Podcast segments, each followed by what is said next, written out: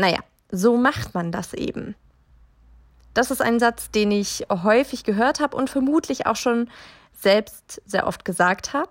Und äh, genau darüber will ich heute mit dir sprechen. Hey, herzlich willkommen zurück auf dem Stress dich nicht so Podcast. Ich freue mich wirklich sehr, dass du wieder mit am Start bist. Äh, ich melde mich hier quasi auch zurück aus der Sommerpause.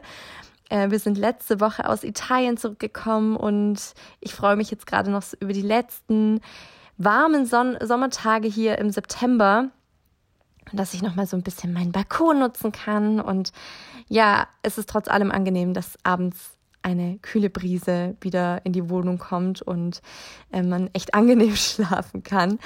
Ähm, ja, aber ich habe mir wirklich so den August aufgenommen von allem, was irgendwelche Aufnahmen, Social Media und so weiter angeht. Und äh, ja, kann jetzt hier auch einfach mit voller Kraft wieder reinstarten in den Podcast. Und damit will ich das Intro jetzt auch gar nicht künstlich in die Länge ziehen. Wir starten rein in die neue Folge.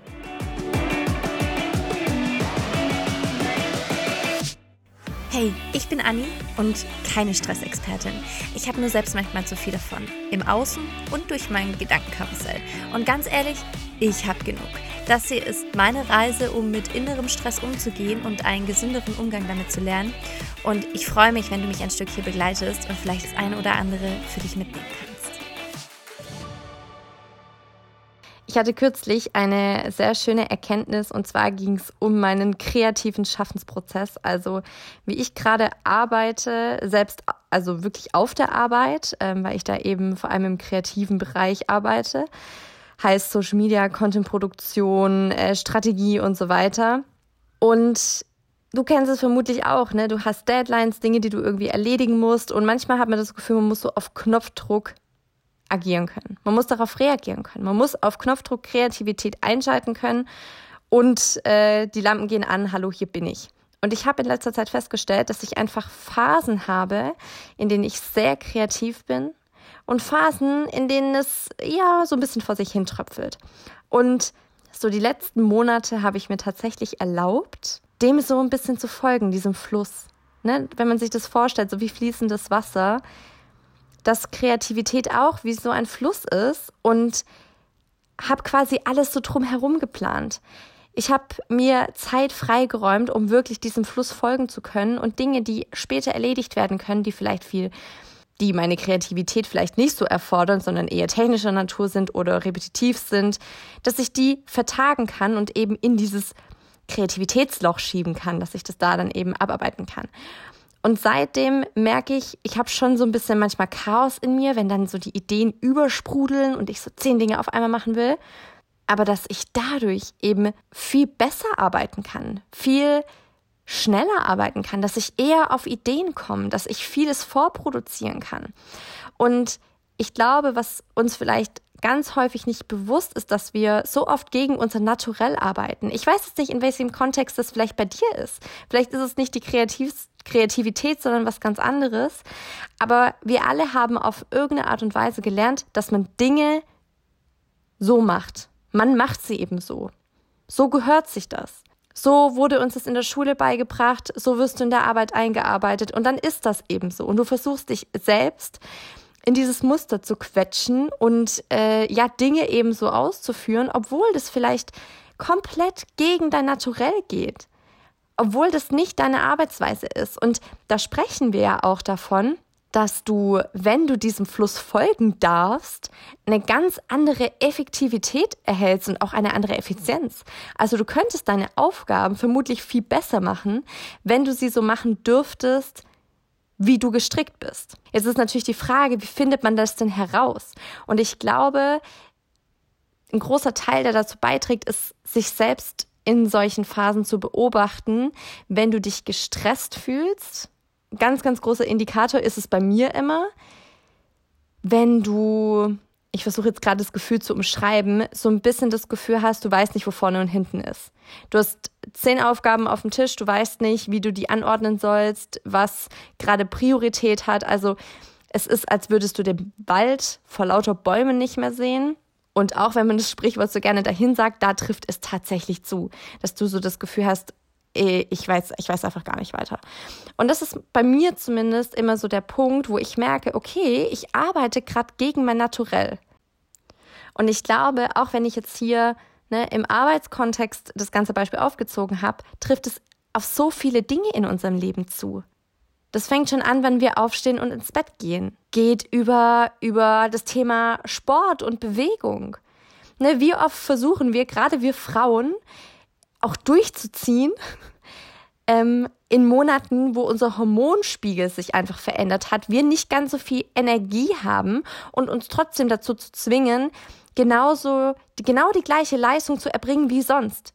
Wie verrückt ist das denn, dass wir uns da auch gar nicht die Erlaubnis geben, mal eine Pause zu machen, weniger zu machen, zu sagen, okay, es ist jetzt vielleicht heute kein Krafttraining, ich gehe lieber ins Yoga, weil mir das gut tut im Moment. Nein, wir preschen durch im Krafttraining, ärgern uns dann, dass wir nicht genauso viel hinkriegen wie sonst und haben dann am besten noch ein schlechtes Gewissen. Aber ich glaube, wenn wir es wirklich schaffen, auch mehr im Einklang so mit uns zu sein, wirklich herauszufinden, wie wir funktionieren, wann bei uns auch einfach Energien fließen. Ne? Und das kann man definitiv auf den Zyklus beziehen. Es ist einfach so. Wir haben diese hormonellen Schwankungen. Und gerade, ne, wenn, wenn das wenn die Kurve so nach oben geht, dann kickt meistens so dieser Kreativitätsprozess. Und schau einfach mal, wie du das für dich in deinem Leben implementieren kannst. Wie du das vielleicht sogar auf der Arbeit implementieren kannst. Weil ganz oft, was passiert denn? Wir trauen uns nicht zu fragen. Wir trauen uns nicht zu sagen, hey, ich merke, ich brauche irgendwie das mehr gebatcht, ne? Also quasi zusammengefasst, diesen Kreativitätsprozess, dass ich den ein, in einem bestimmten Zeitraum machen kann und nicht abgelenkt werde von 10.000 anderen Sachen, die ich auch noch machen muss. Also zu schauen, ne, wie kannst du dich vielleicht auch innerhalb von deinem Arbeitsumfeld ein bisschen umstrukturieren. Und ich weiß, es ist definitiv nicht in jedem Unternehmen möglich. New Work kommt rollt sehr langsam auf die Unternehmen zu und es dauert mit Sicherheit noch Jahre, bis sich in den Strukturen etwas verändert, bis sich die Arbeitsweise verändert. Aber vielleicht können wir es mit so kleinen Dingen sogar schon anfangen, ne, damit es dir auch besser geht in den Dingen, die du tust. Und das soll einfach hier quasi heute so ein kleiner Impuls für dich sein, mal zu schauen, wo gehst du vielleicht komplett gegen dein Naturell? Wo versuchst du eine Rolle zu erfüllen, die du gar nicht bist? Ich habe das schon öfter hier im Podcast erwähnt. Bei mir war es definitiv dieses Gefühl von, ich muss ein Morgenmensch sein und ich muss um 5 Uhr morgens strahlend wach sein, Yoga praktizieren, meditieren, einen Chai Latte trinken oder irgendwas mit Matcha, was ich eigentlich gar nicht mag und einfach eine, eine Person sein, die ich gar nicht sein will und in gewissen Teilen auch nicht sein kann, weil es nicht mehr naturell ist.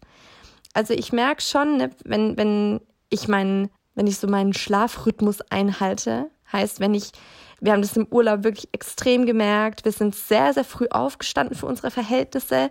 Also meistens irgendwie so um halb acht war ich wach und dementsprechend war ich aber auch meistens echt so um zehn müde. Und dadurch, dass man dann irgendwie den ganzen Tag am Strand war oder irgendwie unterwegs, dann ist man abends auch einfach kaputt. Und im Urlaub erlaubt man das sich viel eher, dann noch ein paar Seiten zu lesen und dann auch wirklich um zehn, halb elf schlafen zu gehen. Da habe ich gemerkt, so wie mein natürlicher Schlafrhythmus auch ist, so unabhängig von irgendwelchen Weckern, die halt ähm, im Arbeitsalltag so klingeln. Aber zum Beispiel, ähm, mein Freund, der wollte an einem Tag unbedingt den Sonnenaufgang sehen um 6.30 Uhr. Das heißt, wir sind um kurz nach fünf aufgestanden, haben alles gepackt, sind dann um 5.30 Uhr los, ungefähr eine halbe Stunde zum Strand gefahren. Leute, ich bin kein Morgenmensch. Ich muss das, ich muss das wirklich einsehen. Ähm, die ganze Fahrt runter war ich einfach nur grumpy und müde und habe mich gefragt, warum wir das machen und warum ich nicht schlafen darf. Und natürlich, als wir dann dort waren, es war, wirklich, es war wirklich wunderschön und es hat sich gelohnt, aber ich glaube, ich bin aus diesem Grund auch eher so ein Sonne Sonnenuntergangsmensch als ein Sonnenaufgangsmensch, weil ich das, glaube ich, einfach nicht so appreciaten kann.